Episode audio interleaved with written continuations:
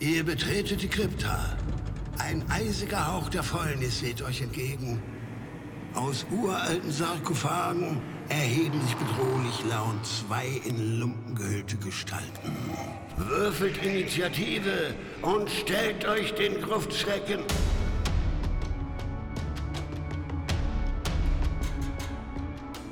Gruftschrecken, der deutschsprachige Oldschool-Rollenspiel-Podcast.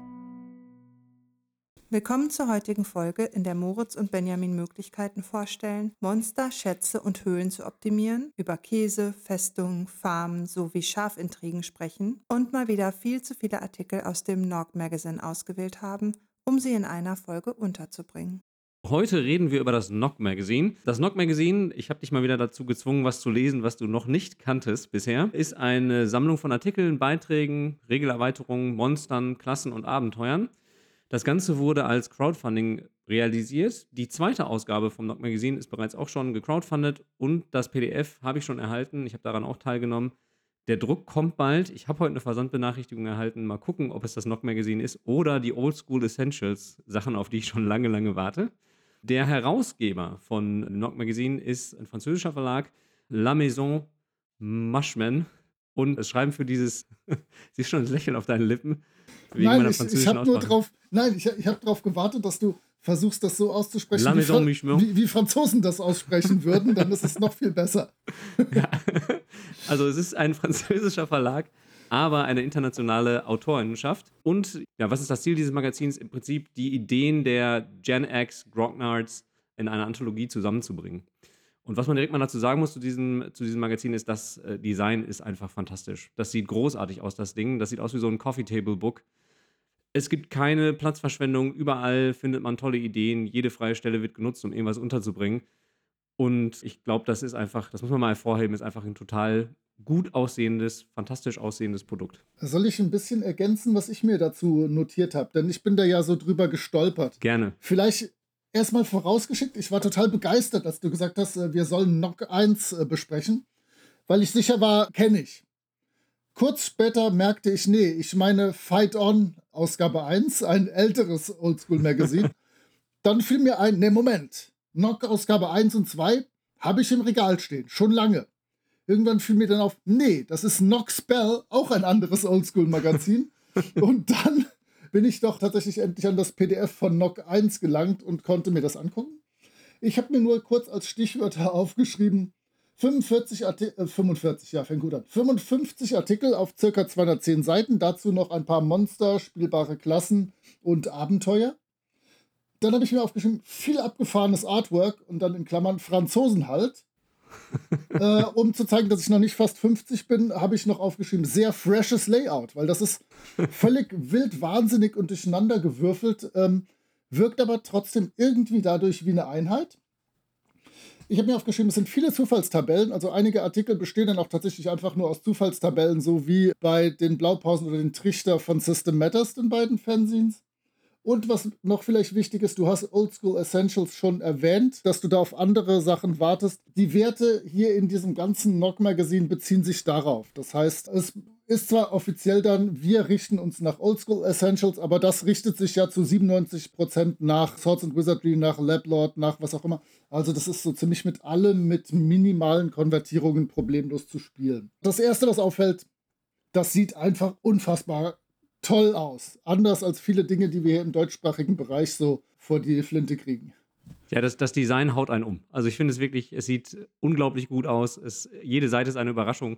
Und wie du auch schon gesagt hast, es sind kurze Artikel darin, mal mehr oder weniger kurz. Einige umfassen gerade mal eine Seite oder eine Tabelle und dann gibt es aber auch mehrere, die vielleicht schon ein bisschen verkopfter und länger sind, so bis zu vier Seiten lang. Aber es ist alles gut lesbar, es ist alles in einem knappen Umfang verfasst worden, sodass man es wirklich gut lesen kann. Okay, in dieser Folge werden wir folgendermaßen vorgehen. Wir haben uns einfach nach eigenem Gusto drei Artikel rausgesucht, die wir besprechenswert finden, ein Monster und eine Klasse, die wir hier zum Besten geben werden. Wir werden allerdings nicht auf die Abenteuer eingehen, weil das wahrscheinlich den Umfang dieser Folge sprengen würde, sondern konzentrieren uns wirklich auf die drei ausgewählten Artikel, das jeweilige Monster und die jeweilige Klasse und werden das Ganze dann im Wechsel vortragen, sodass wir so ein bisschen, hoffentlich ein bisschen Dynamik in das ganze Gespräch reinbringen. Dann hau rein. Ich hau rein. Ich fange mal an mit dem ersten Artikel, den ich mir ausgesucht habe, nämlich Wandering Monsters should have a purpose wandering around.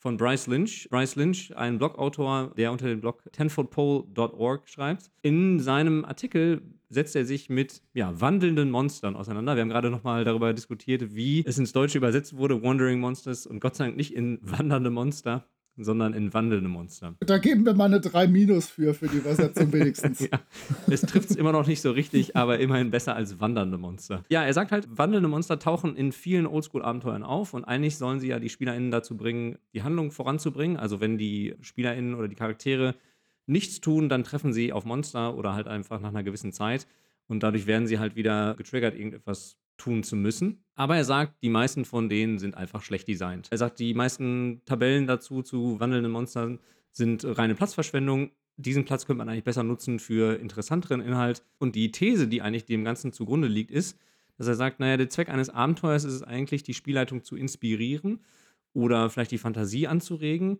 Und wenn das nicht passiert, dann muss irgendwie nachgebessert werden. Dann müssen diese Monster ausgebessert werden oder ja, ausgetauscht werden. Denn auch sie sollen ja eigentlich dazu führen, dass die Spielleitung inspiriert wird, dass die Fantasie angeregt wird und ich würde sogar sagen, dass man im Prinzip so narrative Interaktionspunkte schafft, so habe ich das mal genannt. Und er sagt halt, diese Monster müssen entsprechend designt sein, damit es auch zu diesen Interaktionspunkten kommt. Und was er auch beschreibt, ist, er sagt eigentlich, das Schlimmste, was eigentlich Monster-designmäßig passieren kann, ist, dass Monster irgendwo stehen und darauf warten, dass sie angreifen können.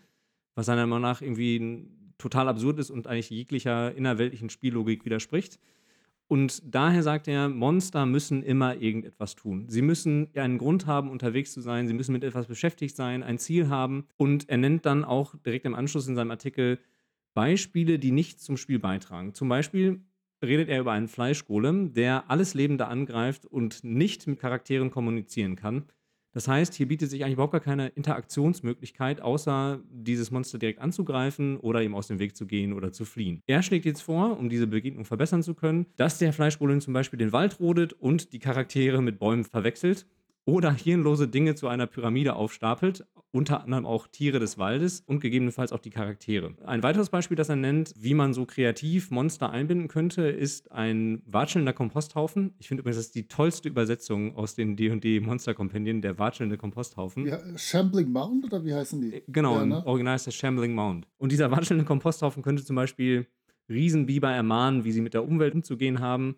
Er könnte verhindern, dass Menschen oder andere Wesen den Wald roden er könnte ein Biberdamm zerstören, er könnte sein Territorium mit Hirschköpfen markieren oder er könnte an einem dryadischen Ritual teilnehmen. Also viele Beispiele, die er nennt, was dieses Monster tun könnte, anstatt einfach nur aufzutauchen. Und er sagt auch, man braucht eigentlich hier keine Romane zu schreiben. Manchmal reicht schon ein Verb, um die Begegnung ein bisschen aufzupeppen. Und sein Beispiel, sein kurzes Beispiel, was er da nennt, ist eigentlich eine Braunbärfamilie, die die Leiche eines Eulenbären frisst. Man fragt sich dann sofort als Spieler, was ist denn da passiert? Wie konnte das passieren, dass dieser Eulenbär von diesen Bären besiegt wurde? Was ist da eigentlich vorgefallen? Das heißt, es soll so ein bisschen Fragen und Mysterien aufwerfen. Soviel zum Inhalt des Artikels. Ich finde das eigentlich eine ganz schöne Grundidee, die dieser Artikel hier vorträgt einfach Monsterbegegnungen interessanter zu gestalten. Und ich glaube, dass es tatsächlich ganz, ganz wichtig ist, narrative Interaktionspunkte zu schaffen. Ich werde da nachher nochmal so ein bisschen darauf eingehen, wenn wir auch über den Artikel sprechen, wo es um die Gestaltung von Schätzen geht. Ich finde halt, man muss hier Möglichkeiten schaffen oder Geheimnisse oder Fragen aufwerfen, die zur Interaktion und zur Geschichte beitragen. Und es ist halt total langweilig, wenn man einfach nur ein Monster hat, das auftaucht und gegen die Spielercharaktere kämpft, denn das treibt die Geschichte nicht voran, das sorgt nicht dafür, dass sich die Spielercharaktere irgendwie mit dieser Begegnung auseinandersetzen oder sich Fragen stellen, sondern das ist dann so ein Endpunkt, das Monster ist besiegt und es passiert weiter nichts. Ich finde die Beispiele, die er in dem Artikel nennt, allerdings jetzt nicht so überzeugend. Da würde ich mir als Spielerin jetzt nicht die Fragen stellen, die er sich hier vielleicht so vorstellt oder würde da so viele Interaktionsmöglichkeiten sehen. Von daher weiß ich nicht, ob die Beispiele so richtig passen. Ich finde aber, es ist wichtig, sich das vor Augen zu führen. Und es reicht ja schon einfach, wenn man so ein Abenteuer zur Hand nimmt und das vorbereitet, sich vielleicht so ein, zwei Dinge dazu aufzuschreiben, vielleicht ein paar kluge Ideen, wie man die Begegnung so ein bisschen aufpimpen könnte. Ja, das hast du sehr sorgfältig vorgestellt. Ich habe mir im Prinzip nur drei gelangweilte Phrasen dazu aufgeschrieben, aber ich möchte vorher vielleicht noch darauf hinweisen, die Zufallstabellen sind ja spätestens für SpielerInnen von JRPGs oder alten Computerrollenspielen so eine Art Angstgegner, denn die halten auf die Nerven, da hat man keinen Bock drauf. Aber ich habe schon vor etwa 10, 12 Jahren, als ich viel auf Cons war, vom guten alten Michael Scorpio Mingers etwas gehört, beziehungsweise ich kannte das schon, aber der ist ein großer Verfechter von. Du hast übrigens jetzt noch die Option, ob wir die Kollegen vom Dorpcast als Feinde, Freunde, Konkurrenten, Mitbewerber oder Kollegen bezeichnen wollen. Du bist der Chef hier, du kannst das bei Gelegenheit mal festlegen. Müssten wir das nicht eigentlich oldschool-mäßig auswürfeln, wie wir denen gegenüber gesonnen sind? Ich denke, ich werde gleich eine Tabelle dafür entwickeln, während du das nächste vorstellst. Nein, aber der Scorp vom Dorpcast hat schon immer gesagt, Zufallstabellen müssen Konflikte bieten. Das heißt, ich will nicht nur stehen haben, vier Goblins, sondern aus der Begegnung soll irgendwie ein Konflikt entstehen und der soll bitte auch schon angelegt sein. Meine drei gelangweilten Phrasen, die ich mir dazu aufgeschrieben habe, denn ich finde, natürlich hat der Autor komplett recht und zieht das aber halt bis ins Extrem durch. Ja, die Monster sollten nicht einfach so rumlaufen. Nummer zwei, ja, die Monster sollten das Setting unterstützen. Und ja, es sollte Action oder Konflikte geben damit äh, möchte ich mich bei diesem Artikel anschließen und damit begnügen. Ja, sehr schön. Ich würde trotzdem noch mal kurz einhaken und würde sagen, ja, Konflikt, wenn man das Wort Konflikt dahin interpretiert, dass man sagt, die Geschichte wird dadurch irgendwie vorangebracht oder halt das, was am Spieltisch passiert. Und es ist mehr als einfach nur ein physikalischer Konflikt oder ein, ein körperlicher korrekt, Konflikt, korrekt, der sich in einem genau. Kampf äußert. Genau. Ja. So ist das gemeint. Wir sind schon wieder viel zu harmonisch, habe ich das Gefühl. Ah, das kommt. Irgendwann wird der Clash noch kommen.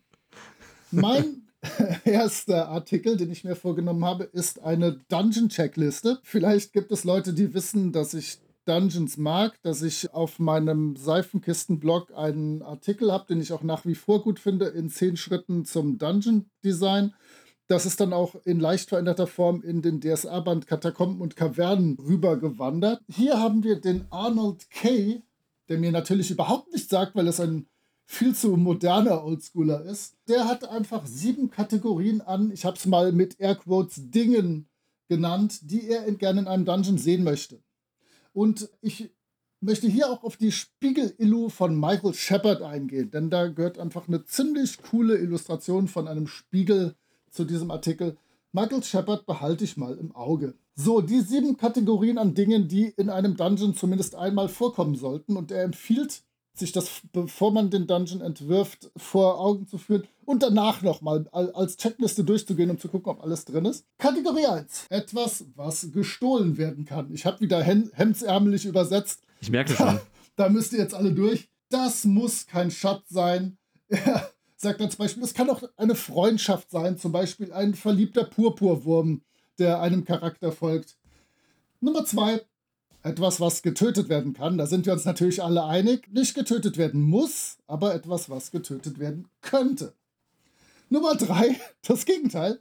Etwas, was dich töten kann. Und zwar, es muss ein unfassbar mächtiges Monster, Falle, Hindernis sein. Wichtig ist, es muss vorher annonciert werden, dass sowas existiert. Es müssen also Hinweise existieren. Und es muss eine Flucht möglich sein. Diesen Punkt finde ich besonders cool, weil der bedeuten würde, wenn alle Kämpfe vermeidbar sind, ist der Dungeon dadurch automatisch irgendwie skaliert. Das heißt, ich kann mit einer erste Level-Truppe und mit einer zehnte Stufen-Gruppe dadurch äh, walzen. Es müsste immer irgendwie funktionieren. Das ist ja auch so ein bisschen die Oldschool-Idee. Ich möchte nicht meine Welt anpassen auf die Gruppe, sondern die Gruppe passt sich auf die Welt an. Und wenn ich meinen Dungeon so entwerfe, dass alle Kämpfe irgendwie vermeidbar sind, dann habe ich da schon einen guten Teil zu getan. Nummer vier, es muss unterschiedliche Wege geben, und zwar sowohl örtlich als auch von den Herausforderungen her. Und ich habe mir da als Notiz aufgeschrieben, Indiana Jones Fate of Atlantis.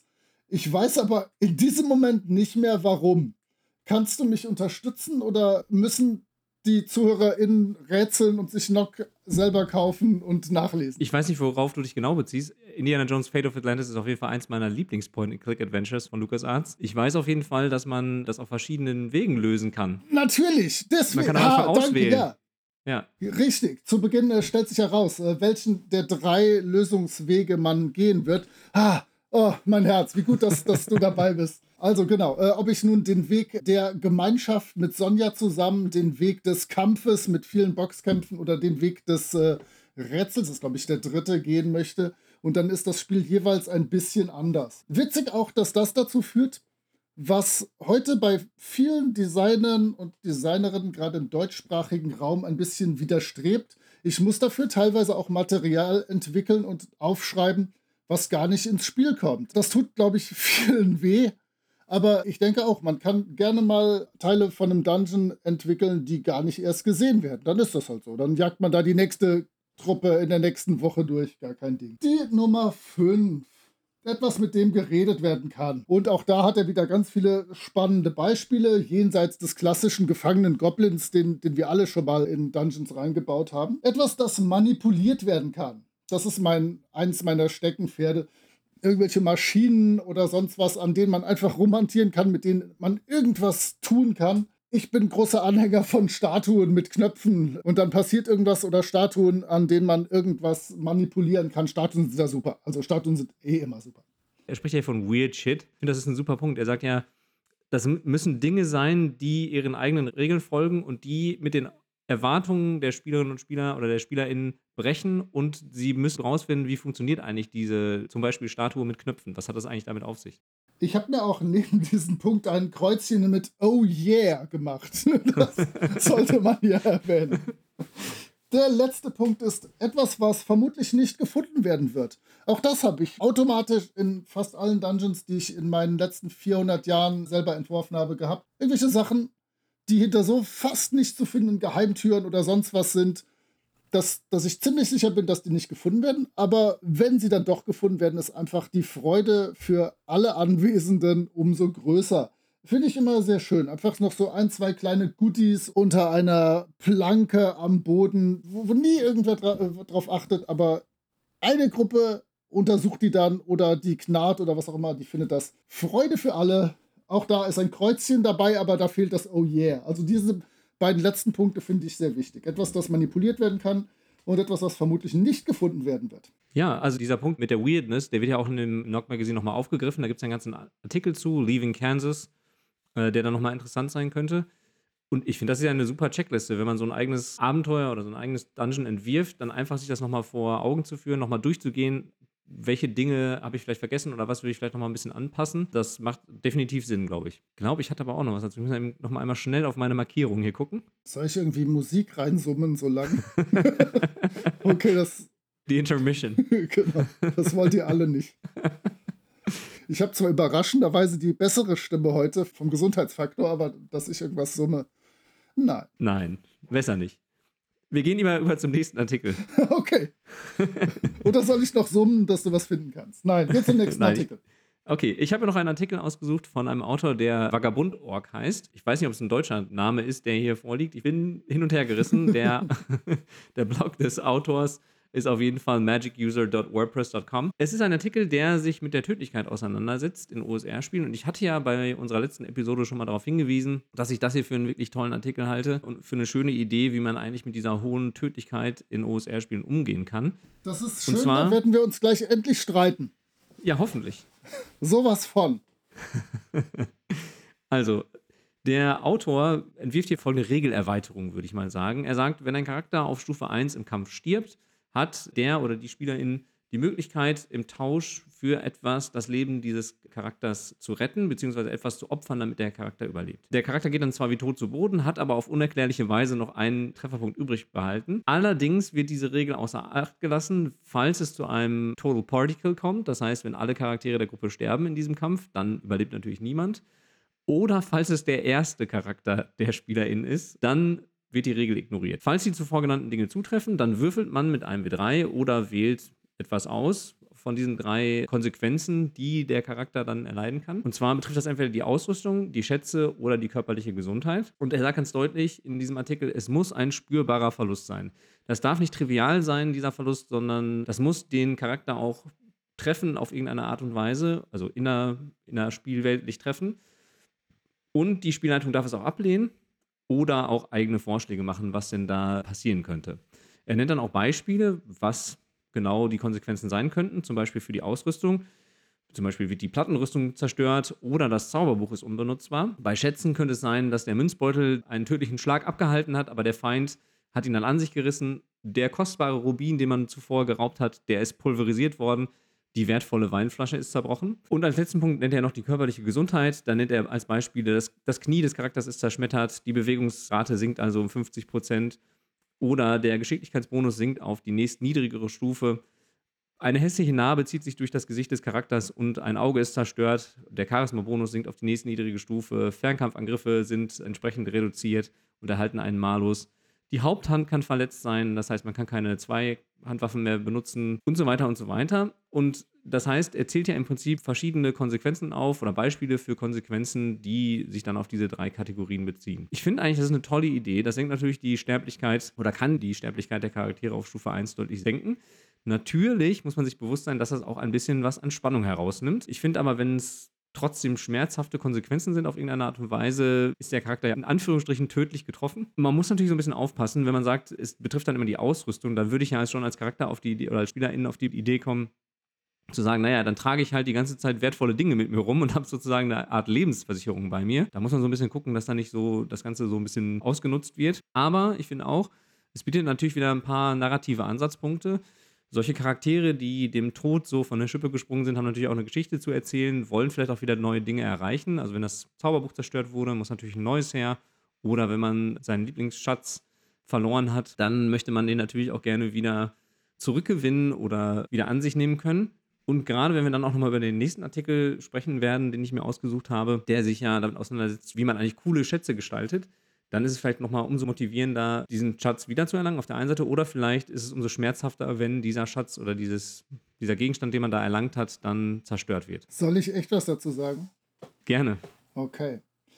Nummer eins, ähm, du hast es nicht erwähnt, aber ich finde die, das Intro des Artikels mit der Ameise extremst geschmacklos, denn er vergleicht das Leben der Charaktere damit, dass du, äh, dass wir das ja alle kennen, wenn man die Ameisen eines Ameisenhaufens mit der Lupe verbrennt und eine davon leben lässt, um zu sehen, wie, die, wie sie mitsehen muss, wie ihre ganze Welt in Trümmer fällt, fand ich extremst geschmacklos und hatte da fast schon keine Lust mehr weiterzulesen. Da bin ich ganz bei dir. Das Beispiel ist völlig daneben. Dann habe ich weitergelesen und habe mir dann als nächstes Bock, Bock, Bock notiert, denn ich finde diese Tödlichkeit wichtig. Ich finde das okay, wenn man da eine, ja, so eine Art Netz und doppelten Boden einbaut. Aber dann hätte ich das wirklich gerne mit vorher festgelegten Tabellen. Sonst ist mir das viel zu arbiträr, wenn dann gesagt werden kann, ach, ich gebe diesen Rubin ab und dafür lebe ich. Das gefällt mir nicht. Wenn, hätte ich gerne drei erstmals Tabellen, auf denen gewürfelt wird, ist es körperlich, ist es was äh, im Besitz oder so. Und dann könnte ich da halbwegs mit leben, aber äh, sonst, nein, möchte ich diesen Artikel bitte einfach weiter überblättern. Und, und, weiter im Text gehen. Also, ich, ich, sehe die Kritik und ich finde auch, man muss halt wirklich aufpassen, dass man das natürlich mit einem gewissen Konsens macht am Spieltisch. Also, ich finde auch dann zu sagen, ich suche mir das aus, was mich am wenigsten trifft oder mein Charakter am wenigsten trifft, dann ist natürlich der Effekt verpufft. Dann macht es gar keinen Sinn. Und klar, es wäre natürlich schöner, wenn hier auch noch ein bisschen mehr Beispiele geliefert worden wären oder wenn vielleicht schon äh, Tabellen dabei gewesen wären. Ich kann auch noch mal verweisen auf die verbotenen Lande, die das wirklich sehr schön machen, was diese Verwundung angeht oder diese schweren Verletzungen angeht, die den Charakter auch wirklich nachhaltig zeichnen und auch wirklich ja, spürbare Konsequenzen für die Charaktere mit sich. Ich würde es einfach mal ausprobieren am Spieltisch. Ich habe es noch nicht ausprobiert, würde ich einfach mal machen und mal schauen, wie es bei den SpielerInnen ankommt und ob es mir auch als Spielertum gefällt. Wüsste ich noch nicht, aber ich finde erstmal die Idee sehr schön, zu sagen, der Tod muss nicht sofort das Ende sein, sondern wir finden vielleicht damit noch ein bisschen weitere Möglichkeiten, die Erzählung zu erweitern. Okay. Ich höre an deinem Atmen, dass du. das, das schwere Atmen musst du gleich, das musst du gleich rausschneiden. Nein, ähm, nee, ich, ich komme damit klar, dass, dass man diese Tödlichkeit etwas rausnimmt, aber dann halt bitte schon reglementiert. Ja, und es bezieht sich ja auch nur auf Charaktere der Stufe 1. Also es geht ja nicht um Charaktere, die schon aufgestiegen sind und auch ein bisschen mehr aushalten können. Wobei es ja gerade bei denen Kokolores ist. Die hast du ja in fünf Minuten wieder erstellt. Ja, richtig, Georg, klar. Georg äh, die Kämpferin, hätte ich fast gesagt, ähm, werde ich schnell ersetzen können. Charaktere wurden ja später erst so mit Stufe 2 und 3 halbwegs spannend. Okay, meine nächsten beiden Artikel beziehen sich beide auf das Abenteuer Keep on the Borderlands, die Festung im Grenzland. Und äh, der erste dazu ist schon direkt irgendwie so eine Art Sorgenkind und ich, ich muss gucken, wie ich euch das halbwegs spannend verkaufe. Ich bin also, wirklich gespannt. ähm, Keep on the Borderlands bezieht sich ja einmal auf äh, die Feste und dann später auf die Höhlen des Grauens. Und dieser Artikel setzt sich mit der Festung auseinander. Er ist von dem wunderbaren Franzosen Nicolas Dessau von Haus aus Archäologe, der auch in der Nähe von Lille mit KollegInnen an einem mittelalterlichen Kastell, einer mittelalterlichen Burg baut, wo sie halt wirklich auch versuchen rauszufinden, wie man äh, mit, mit den Mitteln des Mittelalters das alles erstellen kann. Die Karten dazu sind vom ebenso grandiosen Dyson Logos, den wir alle natürlich äh, von Twitter kennen und dem wir dort fleißig folgen. Und äh, ja, Nikola hat sich jetzt aus Sicht des Archäologen mit dieser Festung befasst. Und ich habe einfach mal ein paar Sachen rausgeschrieben und möchte euch vortragen, was für Gedanken man sich bei so einem Abenteuer machen kann, die sich vermutlich der gute alte Gary Gygax, als er es schrieb, überhaupt nicht gemacht hat. Und die sich, glaube ich, auch sonst niemand gemacht hat, wenn, wenn er dieses Abenteuer liest. Richtig, richtig. Das ist auch im Prinzip völlig unnötig. Aber wäre das eine Festung irgendwo auf Aventurien, äh, in Aventurien, auf derer, um es korrekt zu sagen, dann bin ich sicher, dass das schon viele Menschen genau nachgerechnet hätten, wie das sich mit allen Dingen verhält, wie das sich mit der Geografie verhält. Deswegen, also wir im deutschsprachigen Raum sollten da äh, sehr die Füße stillhalten äh, und, und sagen, sowas interessiert doch kein Schwein. Das interessiert viele, viele Menschen. Allerdings für die Festung im Grenzland wurde das bisher noch nicht gemacht. Ich bin wirklich gespannt, wie du das jetzt den HörerInnen schmackhaft machen wirst. Ja, schmackhaft machen wird nicht. Ich werde das einfach vortragen, bis alle weinend ausschalten. Nein. Ähm, Nikolas erster Punkt ist, die Personen haben keine Namen. Also da gibt es dann den Kastellan oder den Geldverleiher. Und ich denke, der Zweck ist einfach, so kann jede Spielerin das in ihr Setting reinbasteln, so wie sich's gehört. Aber Nikola ist auch da schon mit dem Herzen des Archäologen dabei und sagt, das ist okay. Auch im Mittelalter wurden Menschen oft einfach mit ihrer Funktion angesprochen und Namen sind etwas sehr Persönliches. Also da kann man dann wirklich nur sagen, der Geldverleiher oder der Kastellan und das ist okay. Soweit dazu. Dann hat er sich die Geografie angeguckt und hat die steile These, die Festung im Grenzland befindet sich in British Columbia. Ist ja auch logisch. Denn drei Beweise. Beweis 1. Dort, wo die Spinnen leben, in der Umgebungskarte, sind Pinien. Und diese Pinien sind bei genauerer Recherche Tamarack-Lärchen. Und diese Tamarack-Lärchen sind heimisch in Kanada und der Umgebung der großen Seen. Beweis 2. In der Fauna ist zu sagen, der Eremit hat einen Berglöwen. Berglöwe, ihr wisst es, British Columbia. Läuft. Nummer 3. Die Höhlen sind ganz kleine Karstlandschaften. Wo in Nordamerika finde ich eine Karstlandschaft? Uh, in British Columbia gibt es etliche Karstregionen und auch viele, viele Höhlen.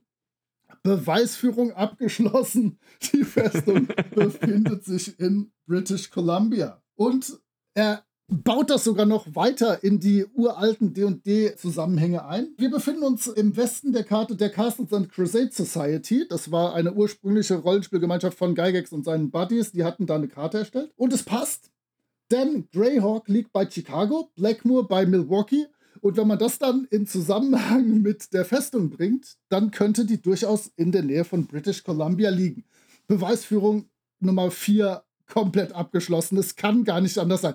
Also der hat sich wirklich einfach äh, Be Begegnungstabellen und so angeguckt, geguckt, was kommt da vor, wo könnte ich sowas antreffen. Kann jetzt nicht an der Mosel sein oder so. Klar, muss British Columbia sein. Aber passt auf, das war noch Kindergeburtstag, jetzt wird's Hardcore. Er hat sich die Landwirtschaft angeguckt und hat gerechnet. In der Festung leben 200 Menschen. Um die zu ernähren, sind etwa 80 Farben im Umkreis von einem Kilometer notwendig. Das müssten also 20 Bewohner pro Farm sein. Das besteht also aus der Kernfamilie plus Arbeiter, Arbeiterinnen und Wachen. So, jetzt hat er etabliert, außenrum müssen sich Farmen befinden. Zu denen kommen wir gleich nochmal zurück. Jetzt aber lassen sich aus der Speisekarte der Taverne Rückschlüsse ziehen auf alle möglichen Dinge, die sich dort sonst kräuchen und fleuchen. Wein ist verdammt teuer, muss aus dem Westen importiert sein. Bier, Gerste und Hopfen müssen dort angebaut werden. In der Umgebung sollte man aber trotzdem Weizen als das Hauptgetreide vermuten. Suppe und Eintopf Ja, es wird dort Möhren geben und Kohl, die dort angebaut werden. Die Hauptfrüchte sollten Äpfel, Birnen, Himbeeren und Kirschen sein. Aber Achtung, Met. Der ist doppelt so teuer wie Wein. Man sollte annehmen, dass es dort Bienen gibt, um Met herstellen zu können. Der vermutet, der Preis im Zusammenhang mit dem Wein, auch der Met dürfte importiert sein, obwohl es in dieser Gegend natürlich Bienen gibt. Die hauptvorkommenden Tiere sollten Truthahn und Schwein sein. Und in der Taverne gibt es auch Käse, auch der Oger später in den Höhlen des Grauens besitzt einen Leibkäse. Es muss also Kühe geben. Er schlussfolgert noch, dass es scheinbar keine Stoffe gibt. Also vermutlich keine Schafe. Nochmal zurück zu den Farmen. Das müssten kleine Festungen sein mit Farmhaus, Haus für die Arbeiter, Arbeiterinnen, ein Gemeinschaftsraum, eine Scheune, ein Schweinestall, Gebäude für Kühe und Truthähne, und die wären umgeben von einer hohen Mauer, da ja sonst welche Monster sich in der Gegend rumtreiben. Der letzte Punkt, mit dem ich euch alle quälen möchte, bezieht sich jetzt auf die Archäologie der eigentlichen Festung.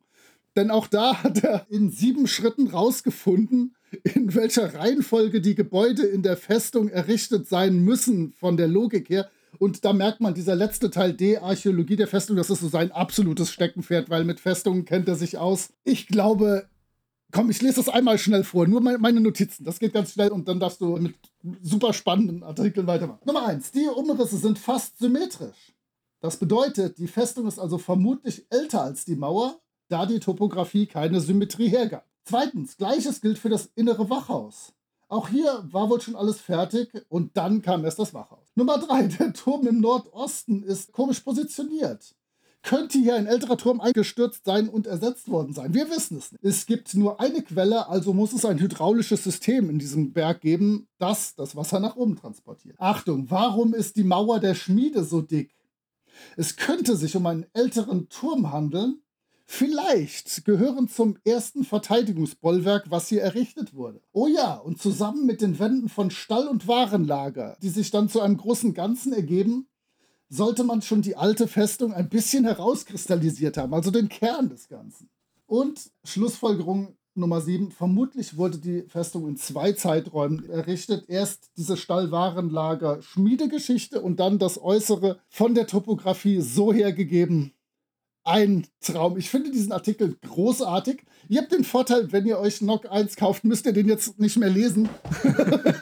Nein, aber ich, ich fand das einfach cool, wie man sich völlig ab vom, vom sinnvollen Spielwert am Tisch so intensiv mit etwas befassen kann, wo sich ganz sicher der Autor viel weniger mit befasst hat. Ich fand das geil. Jetzt hast du schon meine Frage vorweggenommen. Ich wollte dich fragen, was bringt einem das denn am Spieltisch? nichts, überhaupt nichts. Aber wenn du dir Gedanken um sowas machst, wird dich das zu einem glücklicheren Menschen machen. Ja, jetzt weiß ich zum Beispiel, dass es vermutlich Cheddar war, den sie gegessen haben in der Festung. Ja, es war vermutlich Cheddar, in der Tat. Korrekt. Ich glaube, das kann man vor allem an dem Leib in der Ogerhöhle ablesen. ich finde es einfach bewundernswert, wie man sich so intensiv mit so einem Abenteuer oder mit so einem Teilbereich eines Abenteuers auseinandersetzen kann und sein Fachwissen darauf überträgt. Also von der fantastischen Literatur wieder zurück in die Realität. Faszinierend. Ich habe halt den Vorteil, dass ich keine besonderen Fähigkeiten habe Deswegen komme ich gar nicht in die Gefahr, mir solche Gedanken zu machen. Kein Fachwissen. Möchtest du denn mit deinem letzten Artikel direkt anschließen, wenn wir schon über Festung im Grenzland reden? Ja, das kann ich in der Tat gerne tun. Es sei denn, du würdest gerne noch genauer auf Dinge in dem letzten Artikel eingehen. ich möchte gerne noch mal über Cheddar reden. Hm, man kann nie genug über Cheddar reden. Äh, nein. Der letzte Artikel bezieht sich dann auf acht Varianten dieser Höhlen des Grauens ich denke, du wirst auch ohne Copyrights groß verletzen zu können, vielleicht die klassische Karte in den Show Notes irgendwo verlinken können, damit die HörerInnen sich das ein bisschen vorstellen können. Also, die Grundidee, die der Autor sich hier vorgestellt hat, er hat eine Sandbox mit passend platzierten Klassikmodulen. Vielleicht kurzes Aside habe ich auch schon gemacht. Ich habe mit meiner Gruppe beispielsweise das Abenteuer B10 gespielt, was in Karamaikos spielt, der klassischen Welt des D&D Classic. Und habe dann da andere Abenteuer einfach eingebaut. Also den Tempel des Grauens und so, der war dann im Norden platziert. Herr der Wüstensöhne, der, der Vorgänger, also der Teil vor Tempel des Grauens, wurde dann auch vorher gespielt. Und die haben dann das Tal angegriffen, was meine Gruppe sich dann dort als Heimat gesucht hat und so. Das macht wahnsinnig Spaß, das klappt super. In jeder Wüste kann man ja die Lost City irgendwie einbauen oder zur Not kann ja auch die Spitze der Pyramide aus einem Sumpf oder einem Waldstück rausgucken, was auch immer. Also das ist eigentlich eine sehr gängige Sache, wurde in den 80ern mit großer Begeisterung gemacht auch wenn die Abenteuer eigentlich gar nicht zusammenpassten. Dann wurden die halt zusammengestellt und dann ist es ja problemlos, dass Dinge geändert werden können, die da dann Reibung haben. Er hat jetzt acht Vorschläge gemacht, was man aus diesen Höhlen des Grauens machen könnte. Und zwar hat er zuerst Variante 1 die Berghöhlen. Und da dreht er im Prinzip einfach die Topografie um. Und die höheren Sachen sind tiefer, die tieferen höher. Das heißt, ich habe dann kein Tal, wo in der Schlucht oder in den, in den Hängen Eingänge sind zu den ganzen Höhlen, sondern ich habe halt einen Berg, wo Höhlen reingehen. Klappt genauso. Es wird aber jetzt immer spannender und obskurer. Das erste war ja noch okay, das kann ich mir vorstellen. Nummer zwei, die Eishöhlen. Da besteht das Ganze jetzt nicht aus Fels, sondern aus Eis. Könnte man auch auf einer Insel platzieren, sagt der Autor. Die Eishöhlen. Nummer drei, die Unterseehöhlen. Da nehme ich die gleiche Karte, setze das Ganze unter Wasser und nehme dann jeweils die aquatischen Entsprechungen der Monster. So ziemlich alle Basishumanoiden in D&D haben Entsprechungen, die auch unter Wasser leben. Nummer vier, die Stadthöhlen. Das fand ich schon mal ziemlich abgefahren. Da nehme ich äh, die gleiche Karte, das liegt aber unter einer Stadt. Und die Zugänge liegen dann halt an bestimmten Orten in der Stadt. Und da würde ich jetzt zum ersten Mal dann auch, oder würde der Autor, und ich würde das natürlich auch so machen, denn ich finde diesen Artikel, der ist auf einer Seite, glaube ich, ziemlich cool der würde da jetzt auch die Gegner ändern. Und die Grottenschrate oder Gnolle würde er dann zu einer Schmugglerbande oder einer Diebesgilde machen und so. Das finde ich sehr schön. Das Ganze einfach an eine Stadt anpassen. Ich habe gerade, ich glaube, man darf das mittlerweile auch sagen, äh, Teile von Langmar für DCC übersetzt. Das würde da einfach gut reinpassen. Könnte man schnell rein konvertieren. Dann die Riesenhöhlen. Das Ganze natürlich viel, viel größer machen. Die Kobolde werden zu Ogern, die Goblins zu Hügelriesen, die Hauptgoblins zu Steinriesen. Der Tempel, den es dort gibt, wird zu einer Dunkelelfenfestung und bam, habe ich eine Verbindung zu den GDQ, den Giants Draw und äh, Q, weiß ich nicht was, Abenteuern. Aber das ist eines der Supermodule, die wir ganz sicher demnächst noch besprechen werden. Also ich habe die nächste Verbindung zu den großen ich glaube, die sind sogar fast alle von Gygax aus diesen drei Reihen zu diesen Abenteuern. Nummer 6, die Vertikalhöhlen. Da habe ich mich etwas schwer getan. Er würde die Karte jetzt als Seitenansicht nehmen. Also so einmal äh, so kippen und hätte dann das Teil in der Mitte als Riesenhöhle und alle Dinge werden mit Leitern und Seilen und so verbunden. Da wird es dann für mich etwas abstrus, aber wenn er möchte, kann er das machen. Dann die Alienhöhlen im Sci-Fi-Look. Die Monster haben technisch hochstellende Fernwaffen. Und natürlich ist die Festung ein Raumschiff, von der aus dann die ganze Erkundung stattfindet. Da müssen wir gar nicht drüber reden, das steht ja für sich selbst. Und als letztes die Höhlen der Rechtschaffenheit, im Gegensatz zu den Caves of Chaos, die Caves of Law. Und zwar wird es da entweder als Heimatbasis verwendet, das heißt, wir spielen die klassischen guten die von dort aus auf Abenteuer ziehen und dort unterstützt werden. Oder aber wir sind die Rächer aus den Chaoshöhlen, die mal den Guten in den rechtschaffenen Höhlen zeigen, wo der Hammer hängt. Finde ich auch eine schöne Sache, dann einfach mal die ganze Geschichte umzudrehen. Also mit kleinen Kniffen, also zumindest fünf von den acht finde ich sehr gut praktikabel und könnte mir vorstellen, die einfach mal irgendwo einzubauen. Hat er da wirklich ein schönes Handwerkszeug mitgegeben und ein paar schöne Ideen geliefert. Ja, ich finde auch, das ist ein wirklich toller Artikel, weil er einfach zeigt, dass man mit diesen Abenteuermodulen, die einem davor liegen, kreativ umgehen darf. Ich finde das mal sehr schön, wenn man daran erinnert wird, dass man nicht darauf festgenagelt ist, ein Abenteuer genauso zu spielen, wie es in dem Buch steht, sondern da kann man seine eigenen Kreativität freien Lauf lassen und kann das einfach modifizieren und anpassen, wie man es möchte. Es kommt dann nicht die Rollenspielpolizei vorbei und bestraft einen dafür. Wobei ich natürlich hier dann wieder ergänzen muss, wenn das Abenteuer dann erstmal so da steht, dann will ich das auch so spielen.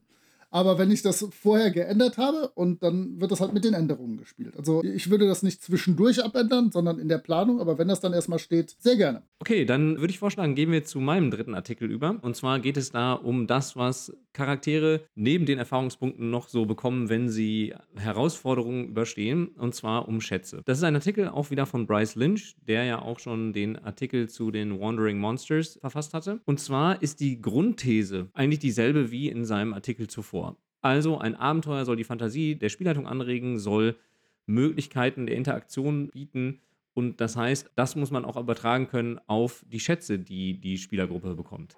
Er sagt, ein Standardschatz mit einer bestimmten Anzahl von Goldmünzen und einem Plus-1-Schwert sind total langweilig. Er nennt ein Positivbeispiel für einen interessanten Schatz, und zwar ist das das Auge von Wegner, einem ehemaligen Lich. Die meisten D&D-Spieler sollten eigentlich dieses Artefakt oder diesen, diesen Gegenstand kennen. Sieht aus wie ein Achat, bis man es sich in eine Augenhöhle einsetzt und der Charakter verändert seine Gesinnung, bekommt bestimmte Fähigkeiten verliehen. Ein durchaus mächtiges Artefakt. Das nicht leicht zu entfernen ist, nachdem es erstmal eingesetzt ist. Richtig. Und er sagt aber auch, er als Spieler würde dann bei jedem Achat versuchen, sich das Auge auszustechen, das eigene, um da den Achat einsetzen zu können. Er nennt dann noch mehrere Beispiele, die er für langweilig hält und wie man die so ein bisschen verbessern könnte. Und da würde ich ganz gerne darauf eingehen, auf diese Beispiele. Zum einen sagt er, so ein nimmervoller Beutel, den findet er auch tierisch langweilig. Er sagt, wie wäre es denn mit einer Made, mit einem interdimensionalen Magen, die man als Beutel verwenden kann?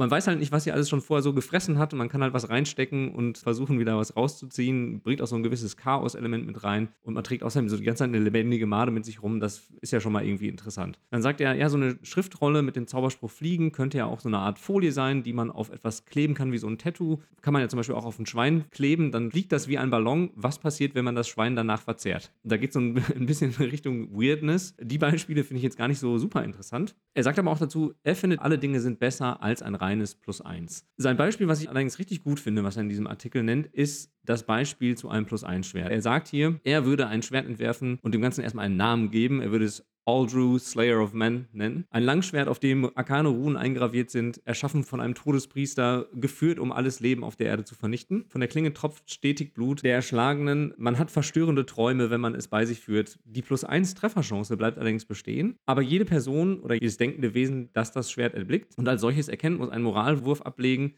und falls dieser misslingt, flieht er sie und ruft den Namen des Schwertes aus. Außerdem bringt es dem Träger oder der Trägerin einen Plus-1-Bonus auf Charisma, weil es eben Angst verbreitet und einen bleichen roten Lichtschein wirft. Ich finde, das ist ein total schönes Beispiel und würde da gleich nochmal ein bisschen später darauf eingehen, was das eigentlich für Auswirkungen haben kann am Spieltisch. Aber ich denke, die Idee ist hier klar. Man soll magische Gegenstände anpassen und dadurch interessanter machen. Und selbst wenn man nur das Aussehen ändert, aber der Effekt der gleiche bleibt.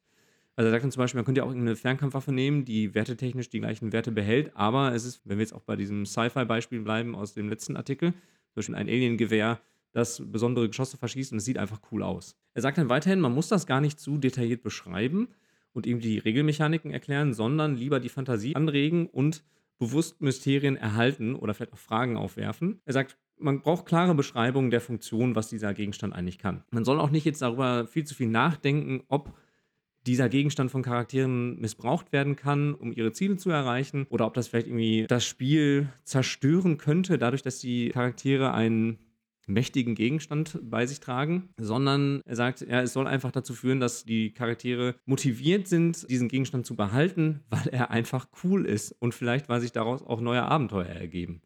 Er nennt da auch noch ein weiteres Beispiel, jetzt nicht nur für Waffen, die man bekommen kann, sondern er nennt auch noch weitere Schätze, wie man die bearbeiten könnte. Zum Beispiel einen Kamm, der eigentlich ein Teil einer dreiteiligen Serie ist und dessen Wert dann halt deutlich steigt, wenn man alle drei Kämme findet. Und das wird natürlich wieder auch Charaktere vielleicht dazu bewegen, zu sagen, naja, ich will halt noch den Rest die restlichen zwei Kämme entdecken und sie dann gewinnbringend verkaufen zu können. Ich finde, das ist eine total sinnvolle Idee. Das bietet ganz viel Raum für Kreativität auf Seiten der Spielleitung. Das macht Schätze einfach generell interessanter, gerade für SpielerInnen, die SpielerInnen hängen natürlich dann auch an diesen Schätzen und man hat auch direkt wieder so einen neuen Interaktionspunkt. Was passiert denn, wenn man ihnen diese Schätze wegnimmt? Dann sind sie vielleicht auch motiviert, die wieder bekommen zu wollen oder zu erreichen. Und wenn man das jetzt wieder zurückbezieht auf den Artikel, den ich vorhin ja erwähnt hatte, dass statt dem Tod den Charakteren etwas Tolles weggenommen werden kann, Buh. wäre das natürlich echt mies.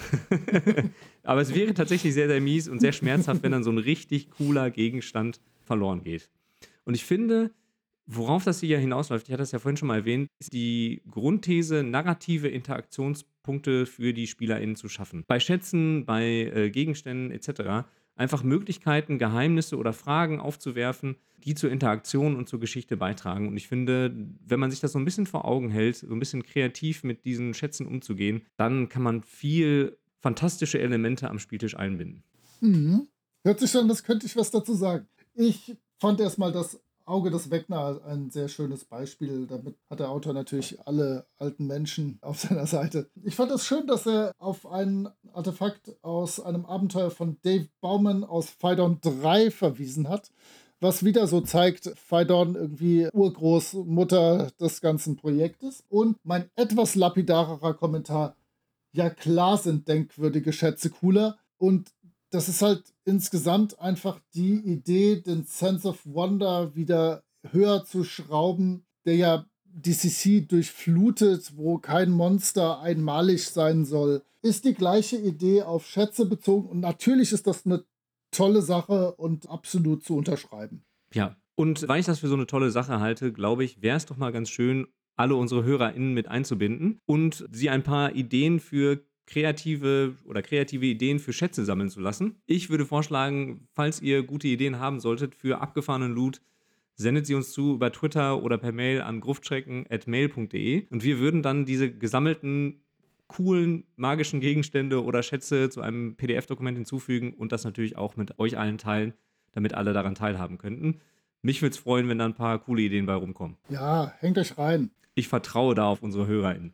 Absolut. Okay. Ja, dann würde ich sagen, haben wir die Artikel, die wir besprechen wollten, abgehakt. Also kommen wir jetzt noch zu den Klassen, die wir uns ausgesucht haben und zu den Monstern, die wir für besprechenswert halten. Du darfst gerne anfangen mit der unfassbar guten Klasse, wo ich ein bisschen neidisch bin, dass du dich zuerst gemeldet hast, dass du sie besprechen willst. Ja, da war ich einmal schnell. Ich möchte euch die Charakterklasse Schaf vorstellen. Und ja, wir reden von diesen flauschigen weißen Gesellen. Apropos Gesellen, das ist mein Kritikpunkt. Da habe ich z, z, z hingeschrieben. Denn nur männliche Schafe gehen auf Abenteuer, denn nur sie besitzen die Hörner, den Willen und überhaupt. Ah. Ähm, schockierend. Äh, da ließe sich vielleicht etwas äh, dran manipulieren. Aber was sehr cool ist, es wird in Oldschool-Manier wirklich komplett auf, ich glaube, zweieinhalb Seiten oder zwei Seiten ausgearbeitet, wie Schafe als Charakterklasse gespielt werden können. Ihr wisst vielleicht, äh, klassisch werden alle Attribute mit 3W6 ausgewürfelt. Und gleiches ist bei Schafen auch mit Stärke, Geschicklichkeit und Konstitution. Da wird 3W6 gewürfelt. Etwas sparsamer ist es dann schon bei Weisheit und Intelligenz. Die werden mit 1W4 ausgewürfelt. Und beim Charisma habe ich mir nur Mäh, Mäh aufgeschrieben. Charisma gibt es kein nennenswertes außerhalb der Schafskreise, in denen ihr dann verkehren werdet.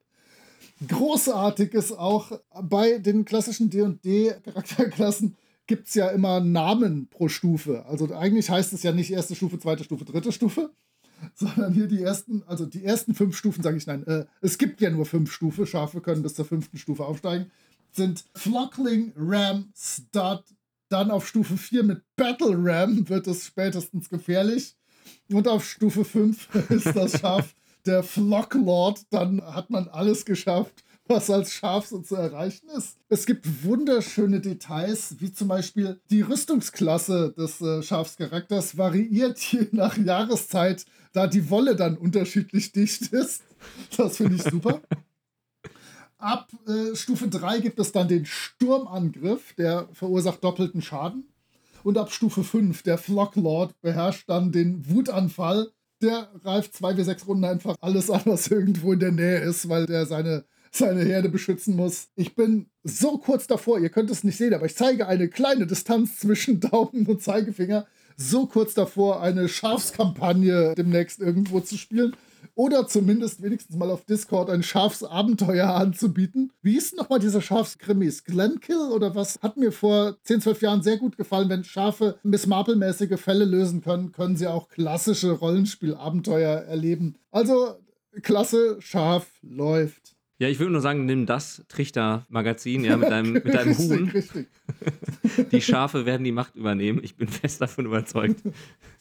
Ich finde, das ist eine total kreative Art, damit Oh ja. umzugehen. Äh, ist ja von Gavin Norman, also dem Macher von Old School Essentials. Ich weiß, dass er auch in einem seiner Abenteuer äh, Hole in the Oak, glaube ich, heißt es, wenn ich mich nicht täusche. Da tauchen auf jeden Fall auch so intelligente Schafsmenschen auf. Irgendwie hat das mit Schafen. Ja, es gibt Schlimmeres, oder? Also, Ja, auf jeden Fall. Ich würde es auf jeden Fall spielen wollen. Ich finde es ich find's super. Die Frage ist halt, wie lange sich der Gag trägt. Ja, ich denke, ich denk, so ein, so ein Schafs-One-Shot-Abenteuer sollte gehen. Kann man schon mal machen. Eine politische Schafskampagne wird schwieriger, vermutlich.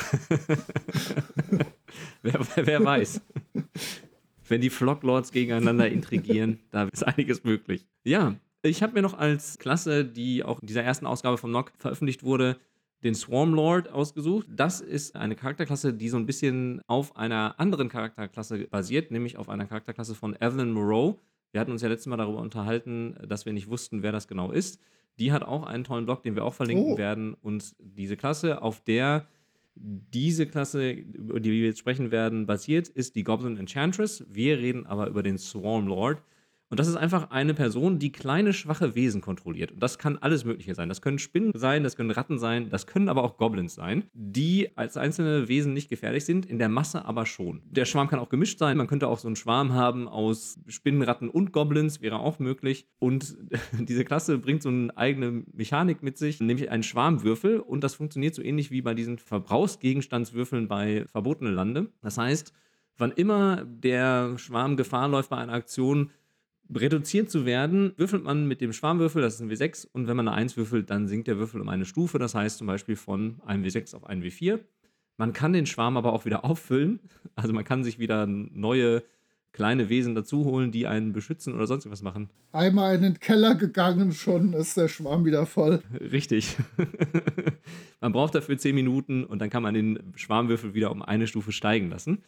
Und das, was ich total schön finde, ist, man kann diesem Schwarm ganz viele Befehle erteilen und die können ganz viele Dinge für einen tun. Zum Beispiel kochen, reinigen, reparieren, etwas graben, nagen, zum Beispiel an Leichen. Sie können Vorräte wieder auffüllen. Das dürfte durchaus interessant sein. Bei der Klasse ist auch vermerkt, man braucht dafür einen starken Magen. Sie können Dinge tragen, sie können den Swarmlord tragen und ich finde, das ist einfach nur richtig, richtig cool, durch die Gegend getragen zu werden. Und ab einer gewissen Stufe können sie einen auch glatte Oberflächen nach oben tragen und später auch durch die Luft. Sie können ein Gebiet durchsuchen nach Fallen, nach Geheimtüren. Das reduziert natürlich auch ihre Anzahl. Sie können Auskundschaften und vor Gefahren warnen. Und Sie können natürlich auch den Swarmer beschützen, die Rüstungsklasse steigt entsprechend, sie können angreifen und sie können sich auch opfern. Sie können den Schaden reduzieren, den der Swarmlord erhalten würde und können ihr Leben geben, um den Herren oder die Herren beschützen zu wollen. Toll ist auch die anderen Kreaturen, die dem Schwarm entsprechen. Also wenn man jetzt einen Schwarm aus Ratten hat, wird man von Ratten natürlich nicht angegriffen. Die schließen sich, sondern eher dem Schwarm an und fügen sich nahtlos ein. Und ab Stufe 10 erhält dann der Swarmlord einen eigenen Bau, in dem er seinen Schwarm immer wieder auffüllen kann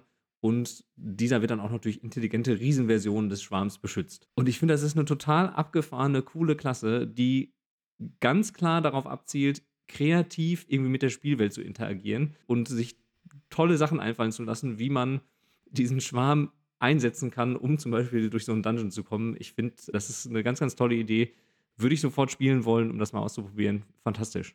Ja, ich hatte, als ich den Namen der Klasse gelesen habe, ein bisschen Angst, dass das so Richtung Nekromant geht, wo dann äh, die Leute in ihrem Rucksack 15 verschiedene Skelette haben, die bei jedem Kampf vor sich ausbreiten, beschwören und dann in der Ecke sitzen und Däumchen drehen. Die Spielerin, die diesen Charakter spielt, würfelt einfach nur noch für 50 Skelette, die gerade angreifen. Alle anderen langweilen sich. Aber das ging glücklicherweise in eine völlig andere Richtung. Die sind ja mehr so für kleinere Aufgaben gerade zu Beginn zuständig. Und das hat mir tatsächlich auch gut gefallen. Also ich möchte da jetzt wenig bis gar nicht meckern. Sehr schön. Wir sind wieder auf dem Harmonielevel angelangt. Ja, und bei meinem Monster, was ich jetzt vorstellen werde, denke ich, werden wir noch harmonischer sein, denn da ist ja überhaupt nichts dran auszusetzen.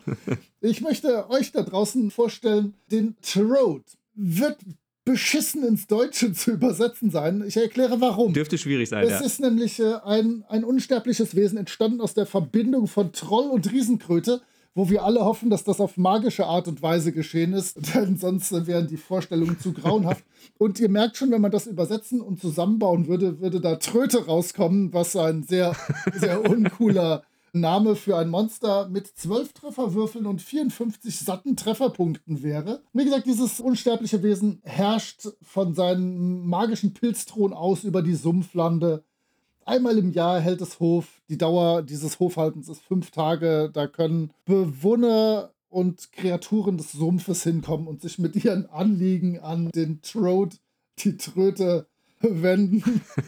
und was cool ist, auch dieser Thron kann teleportieren. Das heißt, so richtig in Lebensgefahr wird dieses Wesen nie geraten, denn sonst teleportiert es sich einfach mit seinem Pilzthron irgendwo anders hin, außer Gefahr und alles ist gut. Aber wer möchte sich mit der Tröte anlegen? Zumal dieser auch noch ein rechtschaffenes Wesen ist und nicht, wie man denken sollte, irgendwie irgendwas Böses oder Chaotisches oder so. Nein, die Tröte ist durchaus etwas Gutes, Rechtschaffenes und versucht für Ordnung in ihrem Herrschaftsgebiet zu sorgen. Ich fand das einfach sehr charmant. Die Illustration ist auch verwirrend bis angenehm anzusehen. Ähm, ich präsentiere die Tröte. Das ist ein Supermonster, was Sie hier entworfen haben. Ich finde gerade dieses Hofhalten, finde ich super. Hier wird ja auch davon gesprochen, dass bei diesem Hof dann die Geschicke des Landes über Jahre hinweg oder die politischen Geschicke des Landes über Jahre hinweg entschieden werden, dass da intrigiert wird am Hofe. Also total interessant. Und es wird auch davon gesprochen, dass man sich dem gar nicht entziehen kann. Kein Abenteurer würde sich das entgehen lassen. Und was du noch ausgelassen hast, was ich auch total schön finde, ist, dass sie ja auch Tribut akzeptiert oder dass man ihr etwas anbieten kann, und zwar Schätze, aber auch Delikatessen. ja. Das finde ich fantastisch. Einfach zu sagen, ja, wir bieten dir etwas Schmackhaftes an und, und kommen damit dann mit dir überein. Die sind unseren Halblingsfreund. wir brauchen ihn sowieso für nichts mehr. ja, cool. Also ich würde es auf jeden Fall einbinden. Ich finde, das ist eine tolle Monsteridee. Aber im Vergleich zu dem, was du gleich noch präsentieren wirst, ist es fast doch ein klassisches Monster, zumal äh, von der ja. Aufmachung und Präsentation her. Auf jeden Fall. Das Monster, das ich mir ausgesucht habe, ist, man kann es schlecht übersetzen, weil der Wortwitz sonst verloren geht. Es ist der Diamond, wobei das Eye, also das Auge hier nochmal besonders betont wird. Das ist das Monster, das das Coverbild ziert. Der Nerdwelten-Podcast oder Mitglieder des Nerdwelten-Podcasts haben ja schon visuelle Vergleiche zu ihren Mitpodcastern gezogen. Wir möchten uns dazu nicht äußern und lassen das einfach so im Raum stehen. Ja, aber Moment, an der Stelle möchte ich kurz erwähnen, wenigstens machen diese Mitglieder des äh, Nerdwetten-Podcasts nicht 20 Stunden lange Sprachmitteilungen bei WhatsApp, die ihre Umgebung pesten. Höre ich da Kritik im Subtext raus? Also, dieses Monster findet sich auf dem Cover des Knock Magazins, der ersten Ausgabe, als auch auf der Rückseite. Und auf der Rückseite finden sich auch die Spielwerte. Und ich finde schon mal cool, die Trefferwürfel, dieses Wesen hat nämlich vier wie acht Trefferwürfel, die werden auch gleichzeitig genutzt, um die Fähigkeiten dieses Monsters oder auch die Motivation dieses Monsters zu bestimmen. Das heißt, man schmeißt diese Trefferwürfel also auf den Tisch und guckt, was dann dabei rumkommt. Und die vier Kategorien, die man da bestimmen kann, ist zum einen, was kann man eigentlich mit den geernteten Augen dieses, ich würde mal sagen, Pavian-artigen Wesens machen? Welche magischen Fähigkeiten hat dieses Wesen? Welche Ziele oder welche Motivation verfolgt es? Und was für eine Art Angriff kann es mit seinen Augen wirken. Ich habe mal nur so ein paar Beispiele davon rausgesucht, die ich interessant fand und irgendwie auch so ein bisschen, vielleicht auch ein bisschen verstörend fand und mich dann frage, wie man das dann am Tisch umsetzen muss. Also wenn man das einsetzt, muss man sich bewusst sein, man muss als Spielleitung sehr kreativ sein, sonst kommt man damit gegebenenfalls nicht zurecht. Also, was kann man mit den Augen machen? Ich fand ein schönes Beispiel war zum Beispiel es in eine offene Wunde stecken, um ein weiteres Auge zu erhalten. Fantastisch. Das ist natürlich auch die erste Idee, die ich habe, wenn ich so ein Auge ernte. Und das andere war, das Auge an eine Tür zu kleben, um durch die Tür schauen zu können. Das dürfte deutlich pragmatischer sein, zum Beispiel in Dungeon, und deutlich ja, anwendbarer sein. Bei den magischen Fähigkeiten hatte ich mir rausgeschrieben, es kann zum Beispiel durch Schatten reisen, aber durch die Schatten anderer reisen, was man durchaus für so eine horrorlastigere Version dieses Monsters nutzen könnte. Es kann außerdem auch Träume infiltrieren und diese verändern. Das klingt ja schon auch wieder so nach einem Horrorfilm. Nightmare on Elm Street wäre da hier der Referenzfilm, den man sich dazu angucken könnte. Bei den Zielen geht es halt um klassische Dinge, zum Beispiel einen Gegenstand okkulter Macht zu erlangen oder die Vergangenheit zu ändern und das Universum zu beherrschen. Ich finde aber das tollste Beispiel bei der Motivation oder bei den Zielen ist, das perfekte Rezept für einen Ever-Living Cake zu finden. Ich habe es übersetzt mit einem unendlichen Kuchen, einem nie endenden Kuchen. Wobei Everliving lässt natürlich auch so ein bisschen Interpretationsspielraum, um was es sich da handeln könnte. Wie heißt der nochmal, dieser Everliving Cake? Hermann? Das weiß ich nicht. Ken kennst du das nicht? Es gibt ah, doch so, doch, so, ja. so Pilzkulturen, ja, die du immer mit Zucker fütterst und dann die Hälfte davon zum Kuchen verarbeitest. Das ist sowas als Monster. ich fand es fantastisch, einfach diese Idee zu sagen, naja, es ist einfach auf Rezeptsuche. Das heißt, man könnte mit dem Monster auch darüber verhandeln und sagen, naja, vielleicht finden wir ja das Rezept für dich. Mal sehen. Bei dem Blickangriff sind ein paar fiese Sachen dabei. Zum Beispiel könnte der Blick dafür sorgen, dass die Opfer des Blickes in ihrem eigenen geronnenen Blut ertrinken weil sich die Lungen des Opfers mit dem eigenen Blut füllen. Es könnte aber auch einfach das Opfer zum Schweben bringen wie ein Ballon. Und dann ein Beispiel, was ich auch wieder total interessant fand, war der Negationsstrahl. Das heißt, man muss einen Rettungswurf verstehen oder man wird eine Negativversion seiner selbst. Und da habe ich mir auch gedacht, okay, wie genau sieht das aus? Wie habe ich mir das vorzustellen? Was kann ich mir als Spielleiter in, in diesem Moment einfallen lassen, um das zu realisieren? Ich bin gespannt, wie sich das am Spieltisch umsetzen lässt. Und was ich auch total super fand, ist, die Tabelle für den wahren Namen findet sich auf dem Buchrücken, also auf dem Buchrücken des Knock Magazins. Das heißt, ich hatte es vorhin schon mal erwähnt, zu Beginn der Folge, jeder Platz wird hier genutzt, um irgendwo eine coole Tabelle unterzubringen.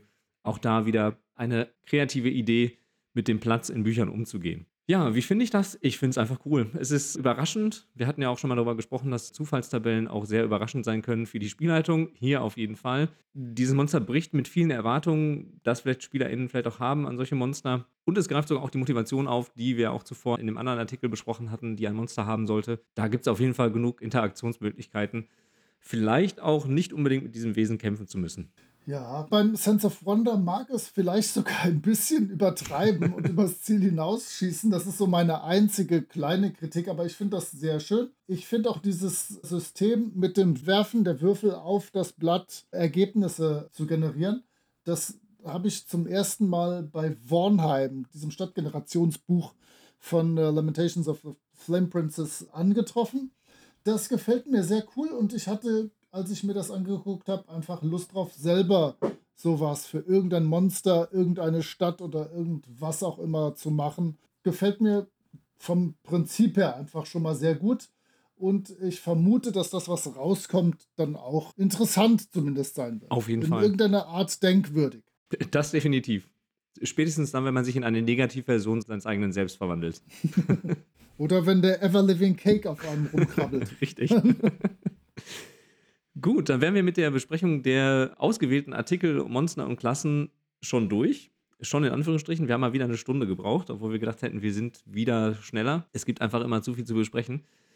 Aber wir können ja noch vielleicht so ein kleines Fazit ziehen, wie wir den Gesamtwert in Anführungsstrichen dieser ersten Ausgabe des Knock Magazins einschätzen. Möchtest du beginnen? Unbedingt. Ich möchte aber erstmal noch ein anderes Fazit ziehen, was nicht abgesprochen ist oder sonst was. Ich bin total beeindruckt von den wirklich positiven und freundlichen Worten, die ihr über die erste Folge des Gruftschrecken-Podcasts verloren habt. Das hat mich echt weggehauen. Es war viel und viel Positives. Ihr dürft auch gerne Verbesserungsvorschläge oder sowas machen. Sollte euch sowas einfallen, was ich für sehr unwahrscheinlich halte. Nein, also das hat mich wirklich, wirklich begeistert. Vielen Dank dafür. Und als Fazit des Knock 1. Moment, Moment, du musst, mir jetzt noch, du musst mir jetzt noch die Chance geben, mich diesen auch anzuschließen. Hm, dann bitte. Also, natürlich möchte ich mit dem, was Moritz gesagt hat, ganz, ganz deutlich anschließen. Ich war auch total überrascht. Wir wussten ja gar nicht, wie viele Menschen werden überhaupt diesen Podcast hören, diesen sehr nischigen Podcast. Und wir haben schon ein bisschen Sorge, dass wir überhaupt den Erwartungen, die da auch formuliert wurden, an unseren Podcast gerecht werden können. Ich habe mich aber auch sehr, sehr, sehr gefreut über das positive Feedback. Das motiviert mich natürlich auch dazu, überhaupt weiterzumachen und diesen Podcast mit Moritz weiterhin aufzunehmen und uns weiterhin mit coolen Sachen aus der OSR-Szene auseinanderzusetzen. Also Dankeschön. Jo, danke. Also zurück zum Knock 1. Nachdem ich dann rausgefunden habe, welches das jetzt wirklich ist, in meinem dritten Anlauf, äh, hat mir das sehr, sehr gut gefallen und ich muss jetzt gucken, ob ich noch irgendwie auf den Kickstarter zur zweiten Ausgabe noch aufspringen kann. Das, wir sagten es eingangs, das sieht einfach toll aus, das sieht ungewöhnlich aus, es ist sehr, sehr gut am Spieltisch verwendbar mit kleinen Abstrichen, aber selbst das was nicht direkt am Spieltisch verwendbar ist, ist zumindest sehr lesenswert und von klugen Köpfen ausgedacht. Ich möchte mich äh, bei dir dafür bedanken, dass wir das besprochen haben, denn das wäre mir sonst auch entgangen. Wie ich schon sagte, in der neuen Oldschool-Bewegung bin ich ein bisschen schwach auf der Brust. Vielen Dank dafür. Ja, gerne. Den Teil übernehme ich natürlich auch dann gerne, dir die Newest R so ein bisschen ans Herz zu führen oder dir näher zu bringen.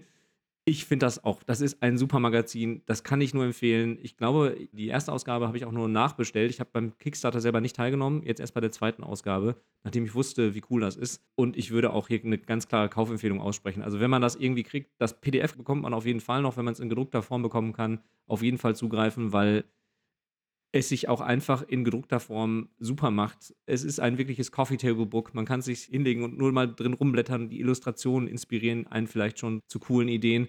Und die Artikel sind toll geschrieben und vor allen Dingen so kurz und prägnant, dass man das auch mal eben schnell zwischendurch lesen kann. Man muss nicht irgendwie jahrelang sich damit auseinandersetzen, sondern es ist wirklich on point. Man kann es einfach durchlesen und hat innerhalb von zwei Seiten wieder eine coole Idee, die einen zum Nachdenken bringt. Oder vielleicht auch was, wo man sagt, naja, interessiert mich gar nicht so sehr oder sehe ich ganz anders, würde ich niemals so machen. Das hilft ja auch wieder dann, die eigenen Vorstellungen über das Spiel abzugrenzen und genauer zu definieren. Also, ich finde es super. Ja, gibt es noch was zu sagen? Müssen wir noch was erzählen? Alles super. Ja? Perfekt. Aufnahme beenden. Dann schließen wir für heute. Und direkt die nächsten vier. Nee, ja, für, genau. Wir schließen für heute, aber es äh, geht sofort weiter. Ich bin gerade heiß gelaufen. Ja, dann machen wir direkt weiter. Vielleicht gibt es noch einen kleinen Bonus zu dieser Folge. Mal sehen. Du könntest natürlich noch vielleicht einen kleinen Ausblick geben auf die nächste Folge. Denn diesmal darfst du ja Dinge an mich herantragen, die ich lesen soll, muss. Ja, absolut, sehr gerne. Ich wies heute das ein oder andere Mal auf eine ältere Publikation hin. Es war auch ein Magazin der OSR, wo alle beitragen konnten, die wollten. Ich habe auch in einer Ausgabe oder in zwei Ausgaben was geschrieben.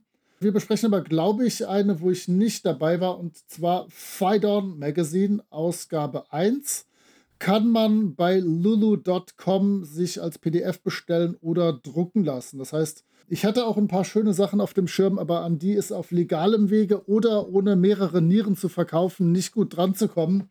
Deswegen das Fidon Magazine Ausgabe 1 wird es dann werden in zwei Wochen. Ich bin gespannt und freue mich schon.